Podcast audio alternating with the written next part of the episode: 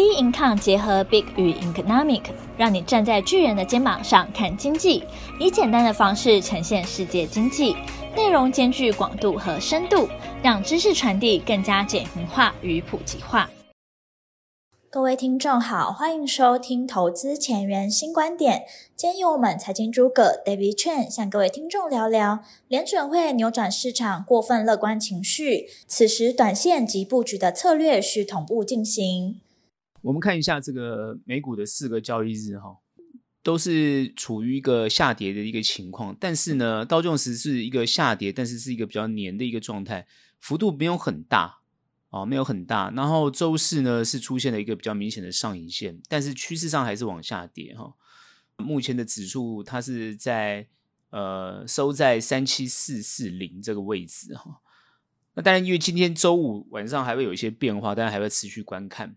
比较重要观察的是这个费半的一个大幅度的跳跌，哈，幅度相当大。纳斯达也是一个幅度相当大的跳跌。这两个指数呢，已经把后面的这个，尤其是科技类股的这个跳跌的情况呢，已经把后面的呃它的走势呢，感觉上呢，呃比较明确的指出来，哈。因为我之前就一直讲过，就是说你在一个斜率非常高的一个。急涨的一个趋势往上的时候，你一定会有一个大幅度的拉回，而这一周明显的看到就是一个拉回的一个幅度，而这个幅度不小的幅度呢，以至于影响到这个呃亚股啊、美股的一个呃亚股啊、台股的一个情况。当然，因为日股看起来呢是已经有一个跳跌之后的一个一个弹升了哈，等于说是守在这个地方。哦，那韩股呢也是。跟着跳跌哈，呃，上证这些呢还在下面，上证跟港股都还在下面，在这边哦，这边呃上上下下哈，就还不是很明确。但是现在比较明显的就是这个地方呢，很明显的降温。大家当然就想说，哎，怎么会突然降温呢？其实并不是突然的哈，这个是因为联准会的这个会议纪要哈，这这个等于说是跟连接上一次的会议纪要，然后这一次在做一个会议纪要的时候呢。透露出一些讯息，但是这个讯息跟上一次呢，其实没有太大的差别哈。那个这个我们待会再来分析。我们把一些数据先看一下哈。美元指数在本周是走升的哈，所以是目前是一零二点三二二哦。所以你你你会看到它跌，就是有些数据开始有些变化了哈。那十年期公债殖利率呢，本周是回升的，目前是四点零二四哦，这个就是很明显啊。它现在回升变成四，之前跌到三点八，那现在是四，所以。股市就要跌了哈，布兰特原油本周是小弹，目前是七十八点一，好，油价升哦，哦，但是小升。然后比特币本周呢，呃，是高档震荡，目前是哦也是跌的，目前是四三六二九点四，没跌很多，但是它就是已经有一点点小幅的下降哈，跟这个刀琼斯很像。Tesla 我们看哈，它本周也是跌的，目前是二三七点九三哦。然后呢，Apple 本周也是走跌，目前是一八一点哦，这个九一，基本上这个很明显的看得出来，就是呃科技类股在跌哦。那一般的传产有些人是没有跌很多的哈、哦，包含金融没有跌很多，所以看得出来是修正，而且是幅度相当大的修正。台币目前本周是走贬的哦，现在是三一点零二五，好，所以台股会跌也是有原因的哈。哦那我们再看一下，就是说这个经济经济数据的部分哈，那个初领失业救济金的已经降到二零点二万人，所以说就业情况还是不错。新增的非农就业是上升的哦，是呃十六点四万人，所以就业的情况还是好的，而且是有一种这个活络的一种现象。好，所以我们就回过来谈一下这个联准会，它为什么这次。呃，会会议纪要的时候呢，它一释出来之后，市场开始有些震荡哈。但道琼斯跌不多，所以我们我们觉得就是说影响的状况没有那么大，但是科技类股影响很大哦，因为它这一次的说法跟上次差不多。原本很多市场预期三月份要呃降息的这样的一个看法，当然联准会在这一次就打脸哦，意思他没有说他什么时间要降。但是他已经确定，就是说，目前整个环境哈，他认为就是说，呃，金融条件宽松的环境出现了。然后呢，呃，利率已经达到一个峰值，所以他讲话是当然很专业、很保守，但但是他在讲的过程当中已经告诉市场，就是说现在目前五点多的一个利率的情况已经到了峰值。那我已经预测市场说我可能有可能降息，但是我绝对在这个环境当中我已经不再升息。那当然这是对市场是这种利好，可是市场是期待。你三月份直接讲说，哎，要降息，但不大不大可能。其实我们在之前分析上来讲，我也都说不大可能，怎么可能在三月份啊、所以我看一般的法人也都不会认为是三月份会降息，但是市场就很热，所以现在就是怎么样？他一说出来之后，其实没有没有什么新新花样，但是呢，市场就失望。那我认为其实就很简单嘛。涨多了必跌嘛，所以我在上一周已经预测，它必须会修正，而且修正幅度相当的大，所以这马上影响到台股哦，幅度相当的大。可是到就是没有啊，那就代表说它的呃，你看就业情况还是很理想嘛，所以它的那个经济情况呃，有些企业还是股价还是很有所支撑的哦，当然就是非科技业。所以在这个情况之下，哦，尤其像船产，好，那呃，你看最近航运在涨，所以你就会发觉有些企业是在涨的。但有些企业，尤其是像科技类股，就会大幅的修正。那因为你估值过高，它就修正，先修正你。那现在慢慢再回头看，是不是这些现在涨上去的这些船产也必须要修正？这个就要看下一周的表现了。像今天是礼拜五，那我认为可能还会再稍微修正，然后再看、呃、这个下一周的情况。主要就是联准会现在就是说。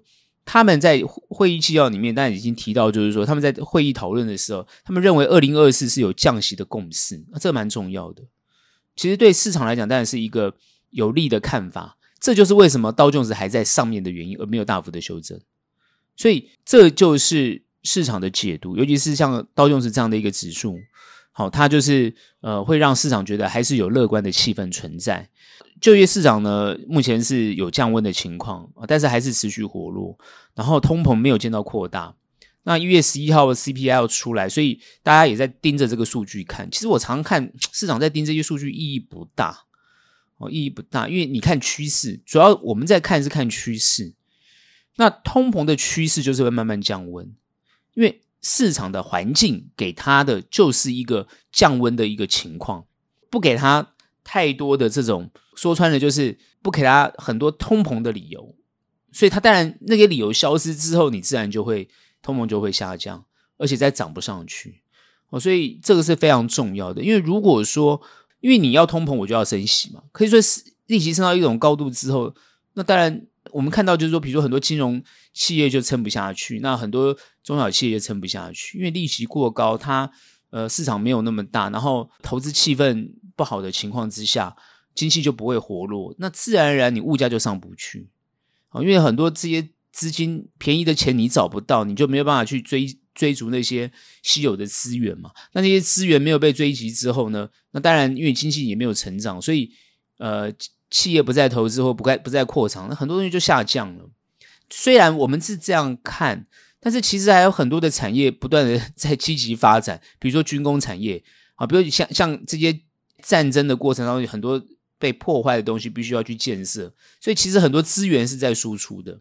我们常常讲就是说，你看一个寒战让日本整个经济发展起来，就一个寒战，战争其实是让这个经济活络的另外一个对照，对照类似一个镜像的一个概念哦。所以你不要以为战争好像不会刺激经济，其实战争会刺激经济。不管是一战或二战，一战前很很繁荣，但是一战整个萧条。二战前其实是原本繁荣到萧条，然后后来马上引发引爆二战，所以其实这个它其实是这些跟经济都有特别的关系的哦，所以不是说我们今天观察投资啊、或者是只是简单的观察投资，其实你更要从积极面去宏观的去观察。联准会呢，其实我们认为他这一次的动作，其实是真的想要扭转市场的。这种乐观的情气氛，上次没有成功，我觉得这次相当成功，果然是成功的扭转。可是现在道琼斯还没有完全配合，所以呢，我看联准会可能还会持续的哦，比较呃比较鹰的这种态度。可是他其实这次也没有特别鹰，他只是提出一些看法哦。我看一般的法人会比较关注在美国人的消费情况，这就是我之前一直提到的啊，消费才能救经济的一个观点。好像大陆中国大陆现在基本上来讲经济不好，那就是因为消费信心不足。那中国大陆是信心的问题，那美国呢现在是呢消费的钱比较不够哦。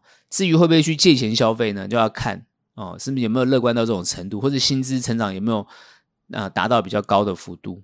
主要就是现在美国人比较关切的、关切的哦，其实很多人以为是什么以哈战争和乌俄战争，其实美国现在比较不关心这个哦。美国现在比较关心的是自己国内的这个呃选战选举情况，所以我们还是要谈一下目前选战的一个一个情况。现在目前还是民主党还是拜登哈，因为还没有看到其他的竞争对手。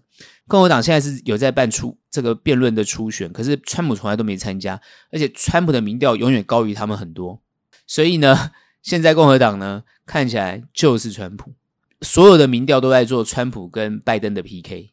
那目前比较明确的就是说，呃，最近一期的民调是针对美国的摇摆州哦做民调，看在民调的数据，川普有七个摇摆州明显都是赢拜登的。哦，那这个让这个川普的士气大增了。哈，那川普代表的是什么？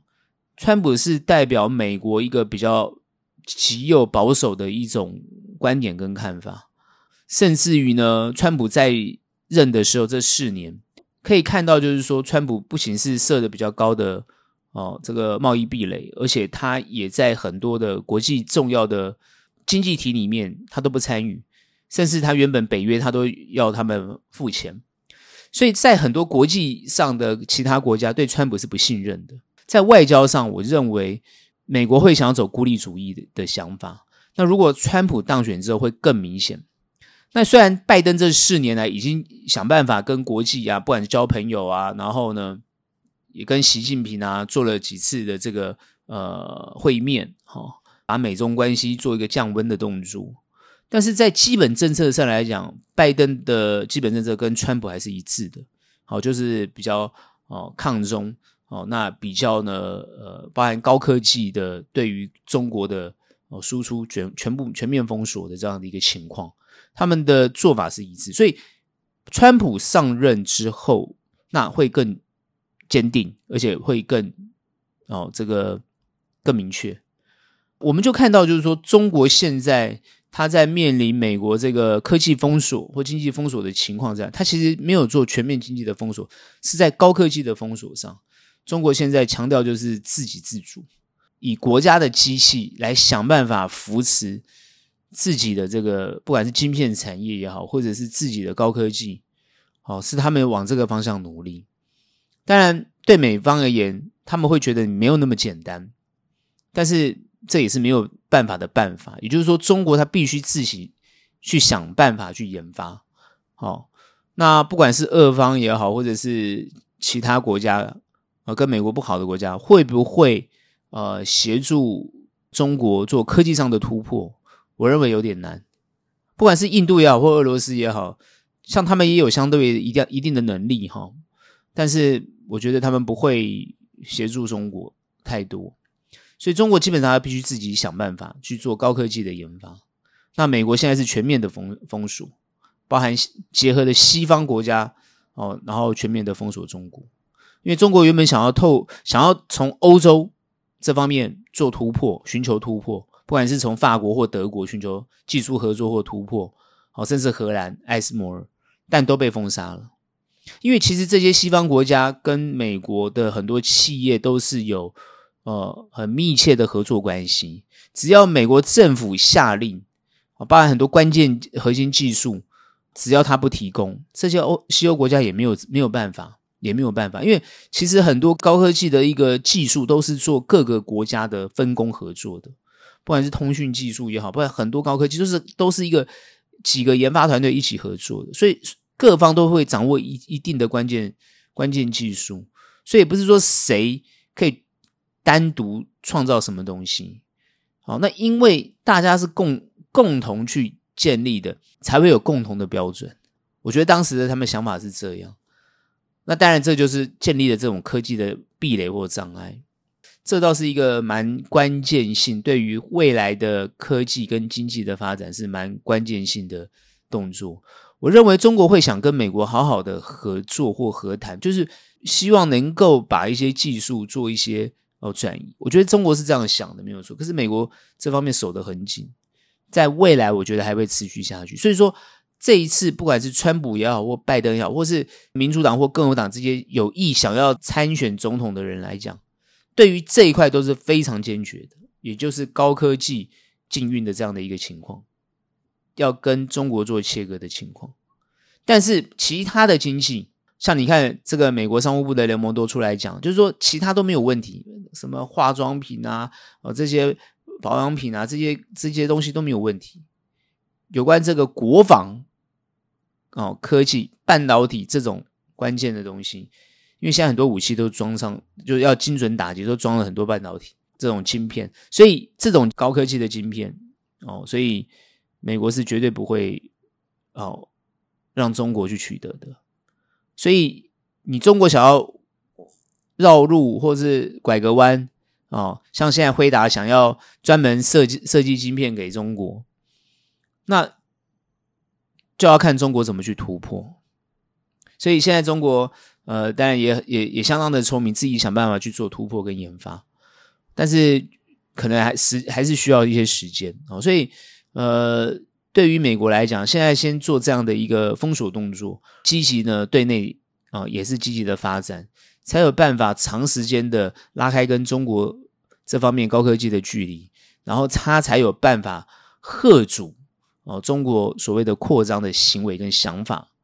那。中国本身有没有？中国当然是说他没有，可是他可能在不管是一带一路啊，或者做了很多的一个动作，都让别人觉得他有，或是一些外交上的动作，他人家让人家觉得他有，所以才会遭到这个封锁或封杀。所以现阶段所面临的一个状况就是说，呃，美国是把中国没有说当一个潜在的呃强大的对手哦、来做来做定定，不管是经济策略或者是国防策略。或者是战略目的，他们完全是往这个方向去做。哦，所以拜登如果胜选，我觉得美国还是会一样。那经济呢，会走向呢孤立的一个孤立主义的概念，而且是以美国为主的，更以美美国为主。那拜登稍微比较缓和，但是他的整个经济政策也是哦，跟这个呃川普是一样，只是他比较缓和。那现在大家比较担心，就是说。如果川普当选的话，那美国的移民政策哦，那包含这个呃，美国便宜的劳力怎么取得？因为现在等于说，如果是呃川普当选的话，他对对移民政策一定是非常严格的。那这样子是不是就会造成美国现在在呃便宜的劳工的取得就不是相对那么简单？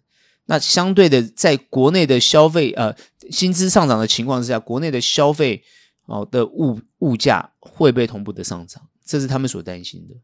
哦，目前看起来会往这个方向去走，因为你很多国家哦，比如说进口的，其实呢都比美国自己制造还要便宜。尤其像中国制造，那现在现在就是移到东南亚，那东南亚制作制造放到到美国去也是一样相对便宜。但如果说呃，川普一上任是强力要求。一定要是美国货的话，哦，那会不会影响到未来后面的这个企业的发展跟经济的情况？我觉得会，哦，我觉得会。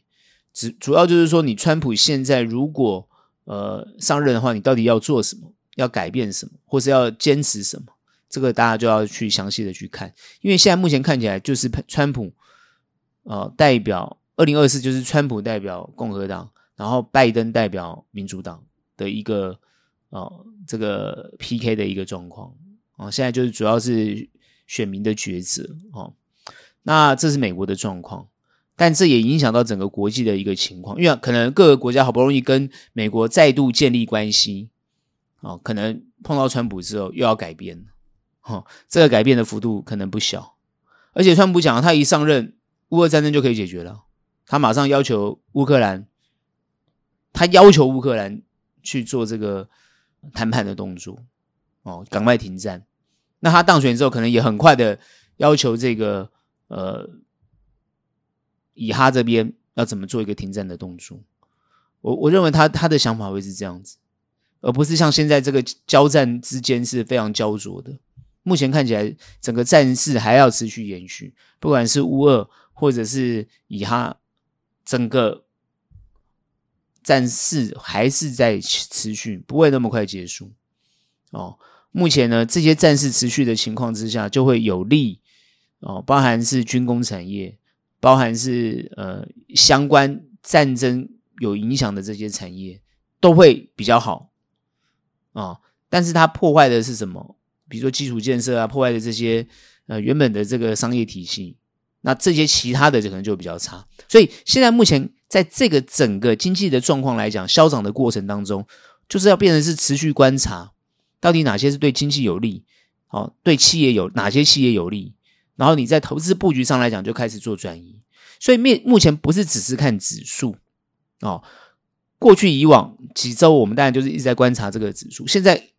指数在修正，反而就是做功课的时机。我认为现阶段是最佳做功课的时机。后面怎么看？我认为后面的修正会很快的停下来，不会持续在这么大修正。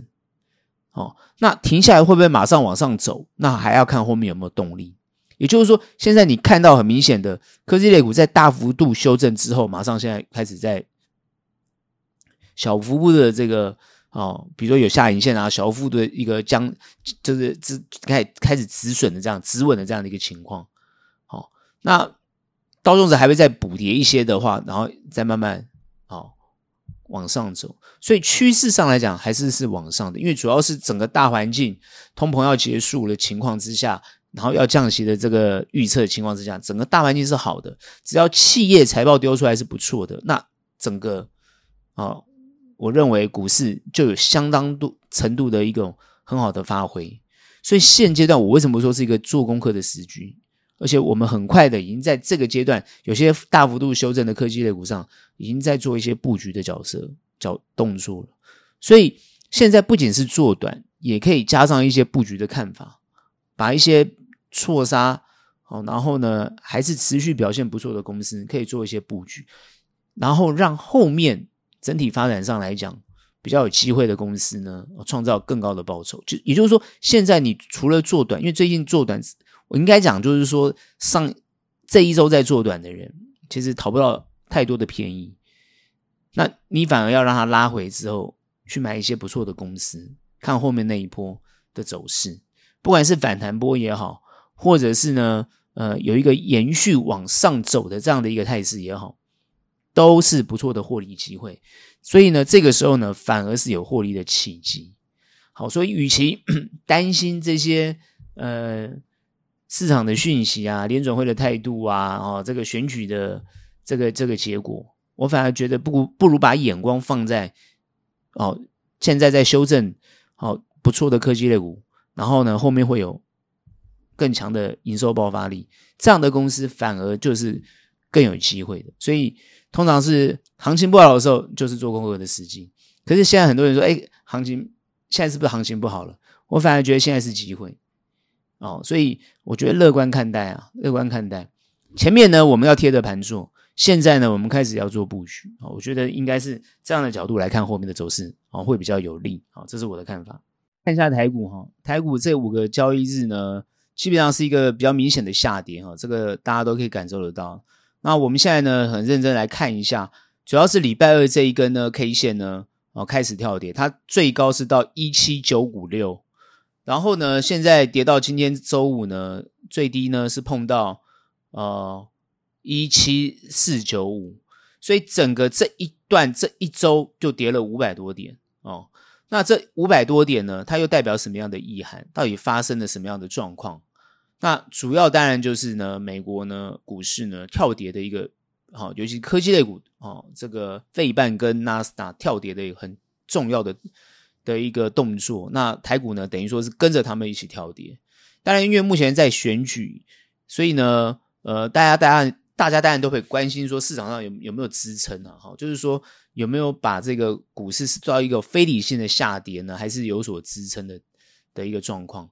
主要是这一波在涨的时候，我们大家观察到涨，大概就是涨这些大型的科技类股啊、比如说你看一些大牛股哦，广达啊，什么人保这些大牛股，好、哦，那现在他们涨，但是现在又开始要修正，涨这些大的股票，一般人不会买，我也不会期待它涨很多，可是它就在涨给你看。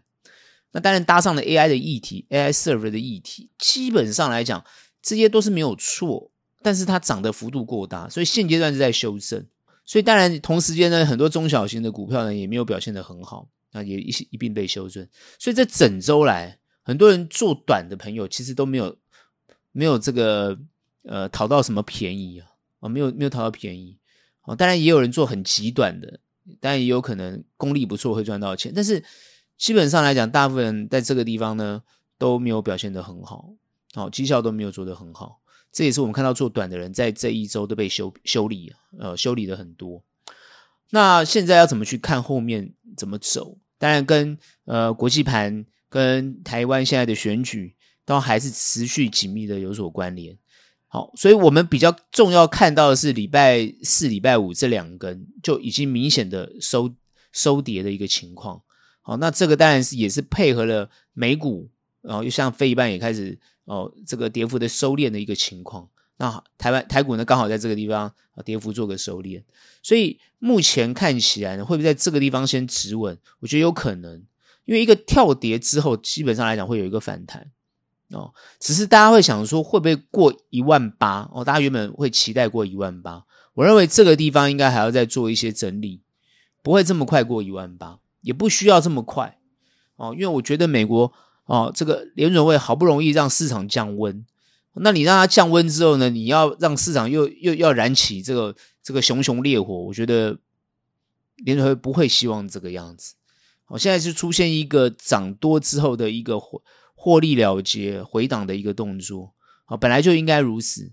可是我觉得台股就算往下修正，它到一七三二五这个地方就会有防守的一个情况。所以，就算是跌到这个位置，好一万七千三百二十五这个位置，它基本上还是会慢慢往上走。所以，基本上对于后面我们讲二零二四一整年的一个情况，这大家不要悲观呐。很多人说哇，真的看不懂，一年一年年这个一号开始呢，就开始给我一个大跌，哦，跌得七荤八素的，然后呢，大家都傻眼了，哦，这个股市到底发生什么事情呢？其实。涨多了嘛，你涨多了必须要修正，这个是一一一贯之间不变的道理。我上周就有分析过，我就说已经涨太多了，这个怪率已经过大，它必须要拉回修正了。哦，那果不其然，它开始在修正，所以很多人一修正就开始受不了了。也就是说，其实我们在观察，大家的内心都喜欢涨啊，不喜欢跌。哦，只会做多不会做空啊。那你会做多不会做空没有关系，因为你不会抓那个转折点，很正常。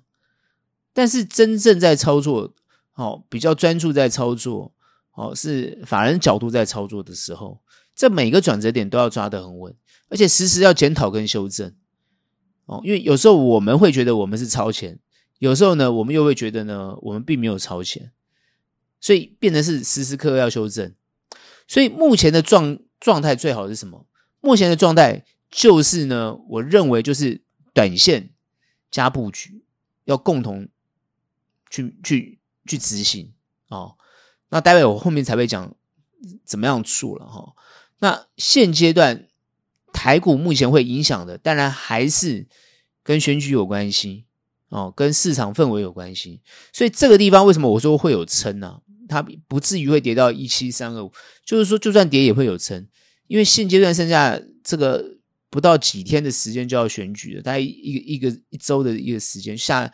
等于说下个礼拜六吧，哦，那这么快的时间要选举，剩下一周，那所有候选人都在拼，那这个时候呢，你给他跌，我想，因为以现在选举的状况看起来，都还是比较有利执政党，哈、哦，那在一个比较有利执政党的情况之下，哦，那当然在野党也是很积极的想办法要能够突破，哦，所以现在看起来是很。可能有五五波啊，或者是焦灼的情况。那不管，就是说现阶段，我认为执政党不会在这个地方对于行情撒手不管哦，会鼓会想办法做支撑也好，或者是呢强力去去想办法去去干预也好，我觉得应该是这样子没有错，因为他们认为这个也是他们的政绩嘛，所以目前看起来，我认为它不会跌到哪里去，修正不会跌，修正太多。你看我们修正也没有像费半啊、纳斯达修正那么多。哦，我说我们修正还好，哦，才五百多点，所以要往上的机会会很大。哦，如果来一个反弹，一下子一两百点，啪啪啪就上去了，是有可能的。所以万八会不会过？我我觉得有可能过。哦，美国我不敢讲，但是台股我觉得有可能过。但是它一碰到，可能又要修正，所以不会以万八为一个关键。很多人都讨论说，哎，万八的天花板，我不这么认为。哦。不这么认为，没有什么天花板，现在就顺着这个盘势在做变化，然后这个地方会有所支撑，所以它有撑之后，它就是会往上，所以我认为现在是有利于短线跟布局的操作，哦，同时间有利于短线跟布局的操作，因为现阶段选举，我们看他们现在这里选战的一些，因为该有的辩论也做完了，该有的政见也讲完了，那现在当然，现在选战走到这个地方，我觉得。呃，局势也会慢慢越来越明朗化哦。那选民现在要投谁，自己也应该都很清楚。所以我认为他们能够再怎么样办造势啊，努力其实是有限的，但他们还会做。我认为他们还会做，但我认为是有限的，因为现在呃以结果论来讲的话，诶，慢慢就会越来越清楚哦。所以我比较觉得他会撑住。然后呢，如果美国盘变好的话，哦，比如像科技类股反弹的话，那它这边就会再上去，就会往上哦来做这个上升的动作。那现在呢，我刚刚提到那个策略要怎么做？哈，什么叫短加布局？主要是在选股上来讲，你做短的股票一定要够强的股票。那什么叫够强？就是说现阶段在量价方面都处于比较高的位阶。那这个时候敏感度就要非常的高，有获利哦，随时就不要有一种哦，它可能不会修正的想法，没有，它可能会修正，因为这个行情不是说一一路走到往上走到一万八以上，绝对不是这样，它会有所变化。那在这个有所变化的情况之下，你一定要呃呃迅速的动作。所以为什么进也要迅速，退也要迅速？这个就是短线操作最基本的，我认为一个纪律的概念，而且要轮动轮动很快，要轮动很快。然后布局呢，现在就是很多股票，如果它被修正了很多，那它本身基本面很好，那这一时这个时机点呢，就有可能它会呢走的往上走的速度比较快，而且不在意这个盘局。那这种股票就几率非常大。那还有一种状况就是它的位阶虽然比较高。但是呢，它后面很看好，可现在都还没有发动，这也是非常适合布局的标的。所以为什么是短跟布局同时可以可以并进？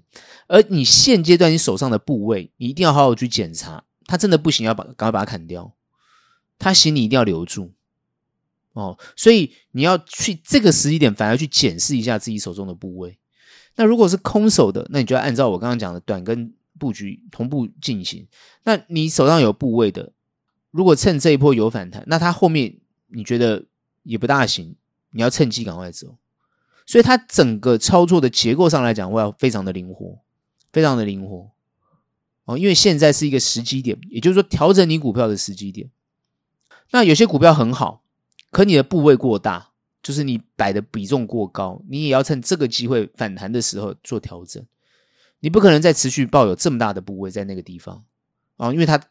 等于说会套得非常的久，因为现在现现阶段有些股票要涨回到你之前的那样的一个位置，它需要一些时间，不是涨不到，是还需要时间，因为今年才刚开始，它需要一些时间来证明它有这个价值，让市场资金重新回到它身上去，这一定是要这样看的。所以我标的没有讲的很清楚，可是你一定要记得我讲的这样的一个观观点。有些反弹到你不错，就是你有获利的位置，你要移出来去换更。有发展的股票，也就是说，现在换股的动作要要加加强，不管是短或布局，都要换，都要换。因为呢，有些公司呢，事上来讲呢，它在资金汇集上来讲呢，已经失去了这个资金集中的一种状态。哦，所以筹码的部分一定要认真的去观察。当然，还有另外一个，就是你有没有看懂这个企业？呃，很多人就是被某个消息啊什么去影响，那常常呢，就是。哦，双八两面八，追高杀低，就这样子，一直追高杀低。你要冷静的去判断股票，不然你的亏损会在这个过程当中反会增加，而不是不是获利增加，是亏损增加，不是获利增加，这是蛮两极的动作，所以也是一个很重要的关键点。所以在这个关键的时刻，好，必须要掌握明确的操作技巧跟布局的策略，同步要进行，创造更好的机会。因为因为你前前一段不管你有没有跟上，或或者是呢，你前一段呢呃操作的不理想，其实现在的时机点。反而是有利，因为我觉得大部分都在选举，那选举一定要创造利好跟利多的一个讯息。那在这个利好跟利多的讯息的同同时间的情况之下，那你就要去做一个正确的一个一个选择跟判断。好，然后这个也就是说，它不会跌太多，它会支撑住。你看美股就算跌，它其实也马上就撑住了。那很多人说会不会续跌？我觉得整个环境上来讲，没有给它这个养分啊。你看，从数据上就没有嘛。那今年就会软着陆的情况之下，也不可能有通膨，那自然就不会升息。在不会升息的情况之下，市场资金很快就会涌入进来，这样还有可能降息。所以市场资金充沛的情况之下，我认为要拉抬都很容易。